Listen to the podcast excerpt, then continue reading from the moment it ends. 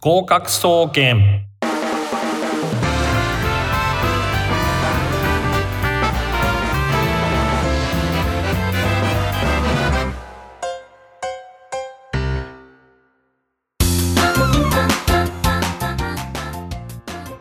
皆さんこんばんは。合格総合研究所略して合格総研の時間です。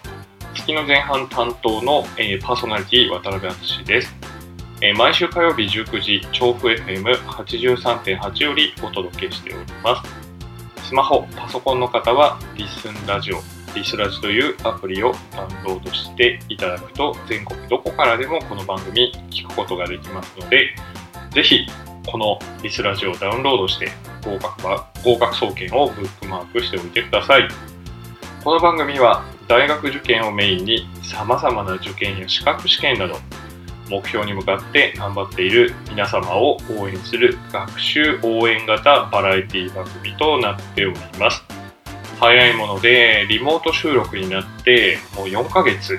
目に突入ということになっております。今回もですね、私、渡辺の、えーこの放送回は、香川県高松市にてリモート収録をしております。さて、本日は合格総研2021年初めての放送ということで、リスナーの皆様、明けましておめでとうございます。振り返りますとですね、昨年2020年というのはコロナに振り回されて、まあ、現在も進行形、現在進行中ですけれども、えーコロナに振り回された、えー2020年でしたが、えー今年ですね、2021年中には、まあ、正常化、沈静化に向けて大きく歯車が動いて、えーもう欲しいなというふうに、えーまあ、個人的には強く思っております。そして、えーリスナーの皆様も予防、これが、えー今まで以上に大事になってくると思います。えー手洗い、うがい、マスク、えこういったものは皆さん実行されていると思いますが、やはりですね、十分な睡眠、休養、これが、えー一番かなと。免疫力を高めるという点で必要かと思います。まあ、免疫力をアップさせて、ね、この、えーまあ、精神的にも肉体的にもですね、この番組を聞いて、えーいただいて、まあ、少しでも、えー要するに、えー元気を出してもらえるといいかなと思います。合格総研もですね、えー私、渡辺と、えー中野秀人、えーのダブル DJ で、えー2021年もお届けいたします。リスナーの皆様の心の免疫力アップに少しでも貢献できたらいいなと個人的には考えております。もうね、正直ですね、この状況は、まあえー自分たち国民一人一人、私も含めてですね、えーもう一人一人がもう自身の魅力とか個性を発揮してマンパワーを最大限に出してですねもう乗り切っていくしかないのかなっていうような風に個人的には思いますね。まあ、現状に不満を言ったりあるいはまあいろいろな、えところにですね上げ足を取ったりとかですね、まあ、自粛警察みたいなことをするっていうことも、えーいいんですけれどもそうではなくてですね前向きにえー持てる能力を発掘して創意工夫していくこれが集まって、まあ、社会としてですね化学反応を起こして盛り上げていくしかないんじゃないかなというふうに思います、まあ、現状の殻を破るとえいうことで新年ですけれども、まあ、ソーシャルディスタンスを保ちつつ絆というと思いですけれども、まあ、ラジオ SNS えーなどでもいいので、まあ、人と人とのつながりがこれからますます大事になってくるのかなという気がしますね。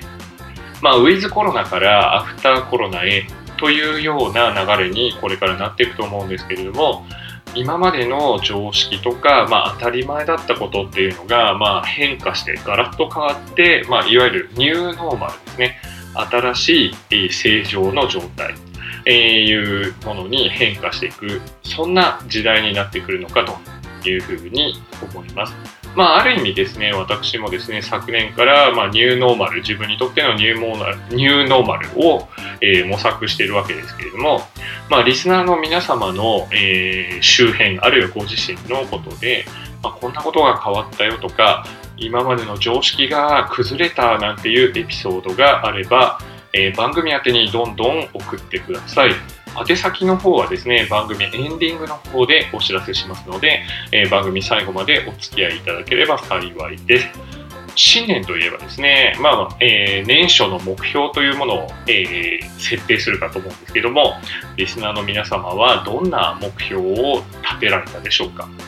えー、私はですね、新しいことにチャレンジをもう一回したいというふうに思います。2020年の総括としては、え個人的にはですね、セミリタイヤで四国へ移住ということを成し遂げました。で、この四国というのがですね、縁もゆかりも全くないところ、ね、ちょちょっと観光していいなと思った、そこに移住をしました。ね、元気に私は無事やっております。まあ、あの、ぜひですね、コロナが収束して、えー、落ち着いたらですね、四国はいいところなんで遊びに、えー、来てください。まあ、香川県に住んでるんですけど、高知県なんかはですね、非常に観光スポット豊富で、素晴らしい自然があるそうなんですね。えー、で、話は取れ、えー、それてしまいましたけれども、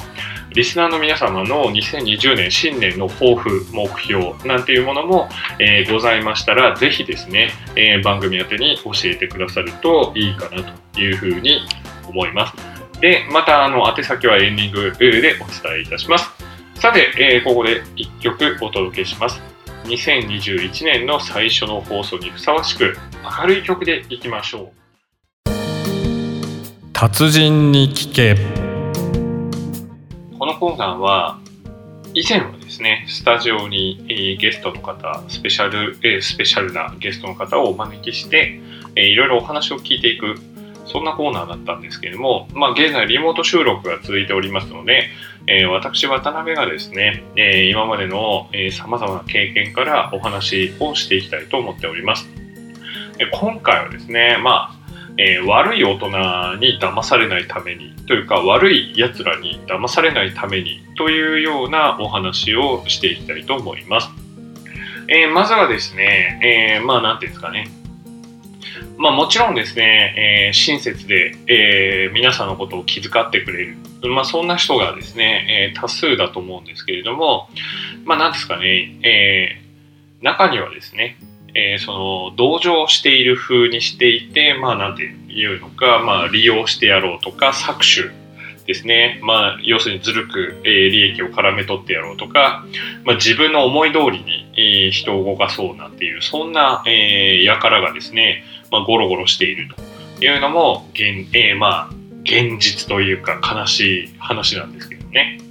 で私がですね、まあ、これまで、まあ、いろいろ、ね、えー、な経験から言えることをちょっと、えー、お話ししていきます。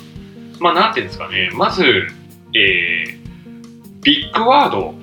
いうのを連発するような人、まあ、例えばですね、えー、社会を変えたいとか、平和とか人権とか、まあ、こういう抽象的な、まあ、誰もが、えー、それに対して、ああ、平和なんかいらないよとか、人権なんか踏みにじってもいいんだとか、言えないような、そういう大きい言葉ですね。えー、こういう大きい言葉を連発して、なんか自分の正当性を言おうとしている。そんな人たちですね。えー、優しさとかですね、まあ、そういう抽象的な言葉、こういうことを連発しているような人間というのは結構怪しいというのが、えー、言えます。そしてですね、ね彼らはですね、必ず白と黒に、えー、まあ、陣営を分けようとするんですね。つまりですね、自分たちがいいと、えー、こう思う人間と、自分たちが良、えー、くないという人間で、そうでもない、ねえー、つまり自分たちの敵か味方かっていうふうに社会を区分する、え、こういう人たちですね。えー、私の味方だと思ってたのに、じゃあ味方じゃなければ敵ということで、まあ、集合とか、えー、数学でありますけど、A の集合か A の補集合しかないような、そういう、こういうのは相対性と言いますが、デュアルな世界観を押し付けてくる人。そうじゃない人もいますよね。つまり A でも A でないっていう立場でもどちらでもないという方がいるんですけど、そういうことを無視すると。で、えー、レッテルを貼ると。で、レッテルっていうのは何かっていうと、まあ、ちょっとネガティブなですね、えー、そういうレッテルを貼るわけです。で、これは、えー、いわゆるですね、認知的不協和の理論というやつなので、自分のセルフイメージに反するような、そういうことをいっぱい言って、自分がさもですね、そうじゃない、セルフイメージを傷つけるような、えー、そういうラベリング、えー、をするわけです。で、これを言うためにもう決まったパワーワードがあるわけですね。えー、まあこういうことを言って、まあ要するに相手を貶めようということで、まあ何も考えてないので同じことを繰り返すと。まあこういうことなんですね。で、えー、いうことです。だからまあ何が重要なのかということなんですけども、反論することが難しいようなビッグワードを連発するような人たちですね。まあなんかどっかでデモをしたりとかですね、更新をしたりとか、まあそういうことをしてたりとかしますけども、まあ、そんな暇があったらですね、現状苦しんでいる人や、え困っている人を、えー、助けるという実践をするなり、あるいは、まあそういう団体に募金をするなりする方が先決だと思うんですけど、パフォーマンスをひたすらしている。その時のパフォーマンスの標語がビッグワードであるということです。それからですね、えーと、自分の味方か敵かっていうふうに世な、えー、世の中の人間を2つの集団に分けて自分はて、えー、自分の敵で悪いやつだっていうことを、えー、相手に、え言ってですね、え相手の方のセルフイメージを傷つけるために、まあ、定型のビッグワードですねパワーワードをこうえー、何回も連呼すると自分本当はですね自分が支配したいと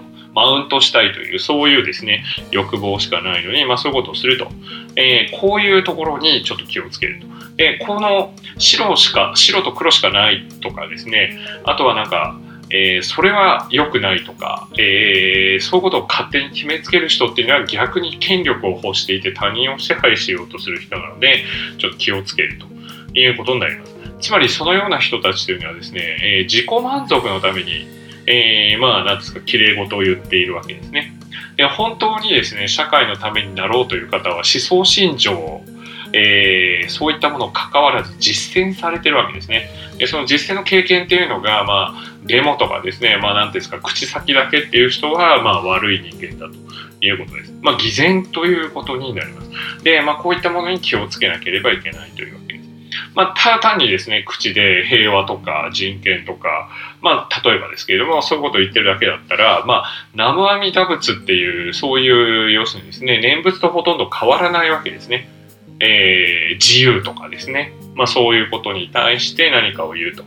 いうことです。で、まあ、それはですね、はっきり言って、まあ、なんですかね、えー、その人のためを思ってとかそういうことを言うんですけど、まあ、結局自己利益のため、自分の自己満足のためっていうことになってくるわけです。で、まあ、あの、経済学なんかですとね、アダム・スミスさんという、えー、経済学を、えー、要するにですね、確立したという人がよく言ってることはですね、まずは個人の利益を追求しなさいと。で、えー、幸せになりなさいと。まあ、物質的にも精神的にもですけれども、えー、まあ、それを追求することによって一人一人が幸せになることで社会全体っていったものがうまくいくんだということです。まあ、よくですね、受験勉強なんかでは見えざる手と神の見えざる手、インビジブルハンドなんてことを言ってますけれども、まあ、スミスが言ってることっていうのは、まず自分が幸せになろうよと。で自分が、まあ、衣食足りて礼節を知るという言葉もありますけれども、まあえー、精神的に物質的に幸福になってから他人に目が向くんだっていう点で言うとですねこのスミスのお話は、えー、真実なのかなと思います。でちょっと後半に行く前にここで1曲お届けします。達人に聞け。えー、先ほどはですね、えー、悪い音へ騙されないためにということで、2つのポイントをお話ししました。まあ、誰もが反論できないような、そういう抽象的な言葉、こういうのはビッグワードというふうに言いますけれども、えー、人権とか平和とかですね、まあ、優しさとか、まあ、そういったビッグワード、これを抽象的なまま、具体的に誰に対してどのようにということを言わずに連発している人、これは偽善の可能性があると。これが第一点。もう一つはですね、えー、皆さんのですね、セルフイメージ、まあ、こういう人間でありたいとか、自分はこういう人間だというセルフイメージを傷つけるために、定型の決まったパワーワードを言うということです。そうするとですね、まあ自分のセルフイメージが傷つけられると、まあ例えばあなたはだらしない人だみたいなことを言うだらしない人間が、というだらしないっていう5文字。これを連発して使うことによって自分はだらしなくないきちんとしているところもある。だらしない部分もあるかもしれないけど基本的にはきちんとしている、まあ、こういうセルフイメージを持っている方にとってみてはですね、えー、こういうことを言われるとそうじゃないと、えー、違うんだ。私はそうじゃないってことをどうしても訴えたくなる。あるいは相手の言ってることはそうなのかな、えー、正しいんじゃないかと。自分のこれまでのセルフ築いてきたセルフイメージは間違ってんじゃないかと、まあ、こういうことを思って相手の言いなり支配に、えー、服従していくことになるというこの2点ですね、えー、しかしですねよくよく考えてみると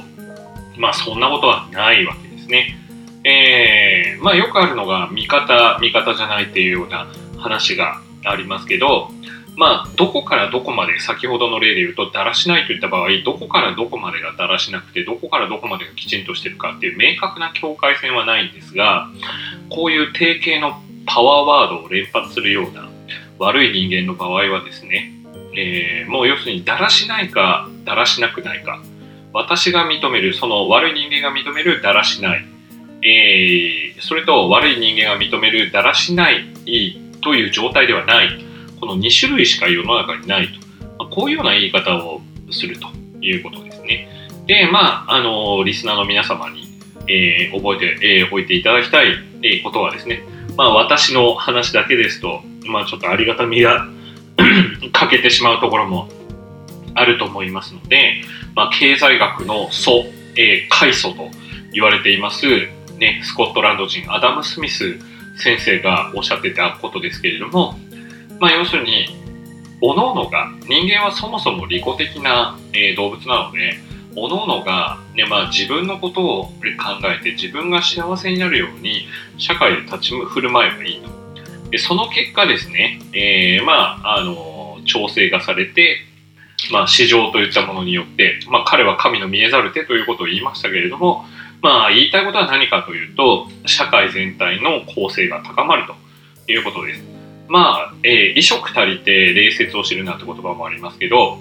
物質的あるいは精神的に自分が満たされてないと、まあ、自分のことで必死ですから他人のことを何とかしてあげようなんて思わないはずなんですね。ですので 日本のようにですね、まあ、あの素晴らしい社会ですよ。えー、清潔で、えー、それで民度が高くて、犯罪も、まあ、比較的少なくて、増えたとは言っても犯罪も比較的少なくて、まあ、その、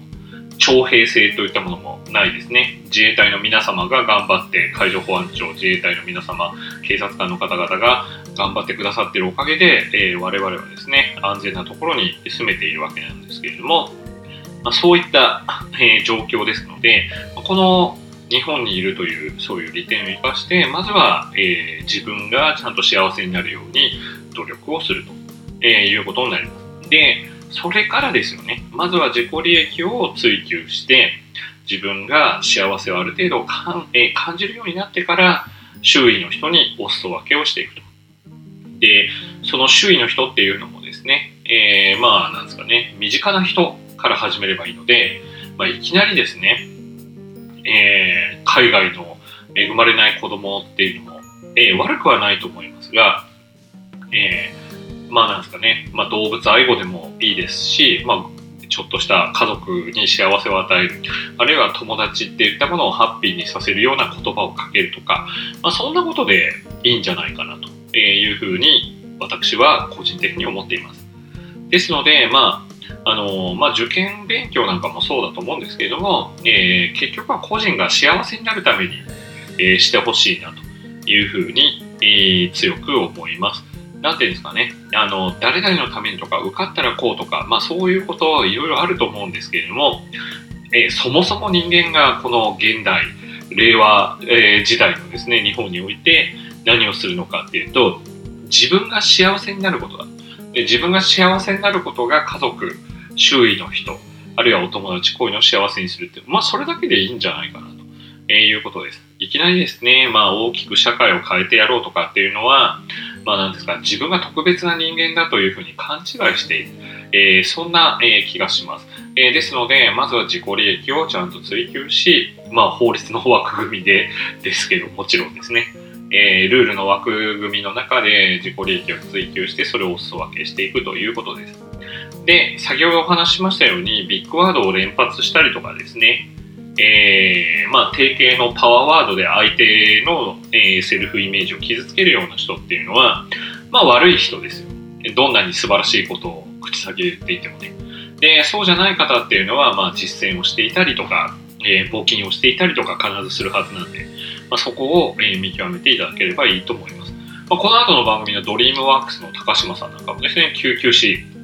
救命士の資格を持って実践されていたというお話をアメリカで伺ったことありますけれども、本当に、えなんか人のためになりたいという人は実践しているはずなんですね。ですので、まあ、そういう、えーなんですかね、自分を支配しようとする何らかの形で偽善的にですね、そういう人に騙されないようにしろというのが、本日、達人に聞けの、えーコーナーでした。えーということでですね、えー次週はですね、私がですね、えー新興宗教の勧誘にどう戦ったかという話をしていきたいと思いますので、お楽しみにしておいてください。以上、達人に聞けのコーナーでした。そろそろお別れの時間がやってまいりました。あっという間の30分でしたね。合格総研ではお便りを募集しております。各コーナーで取り上げてほしいこと、番組の感想や悩み事、相談などをどしどし送ってください。えー番組のオープニングでも申し上げました、えー今年の抱負ですとか、あるいは、えーコロナによってどんな変化があったかなんていう情報もお待ちしております。宛先を申し上げます。すべ、てアルファベットの小文字で GOKAKU アットマーク music-bunker.com 合格アットマークミュージックハイフンバンカー .com という風になっております。また、私が、えーまあ、あの、アメーバブログを開設しております。タイトルは、ある予備高校師の日常バージョン2というブログがあります。こちらの方のメッセージ欄からでも結構です。毎日更新してますので、えー高松での、えセミリタイアライフはどんなものかご関心がある方、えあるいは読んだ本や、えー映画など、見た映画などの感想も書いておりますので、ぜひチェックしてみてください。えーまたですね、えー、Twitter のアカウントもございます。えー合格総研、えーセミリタイヤ淳の方が私の、えアカウントになります。こちらの方もフォローというのをお願いします。えなおですね、ミュージックバンカーと検索していただくと、公式ウェブサイトトップページ、ラジオ番組一覧に宛先へのリンクございますので、こちらからも送信可能です。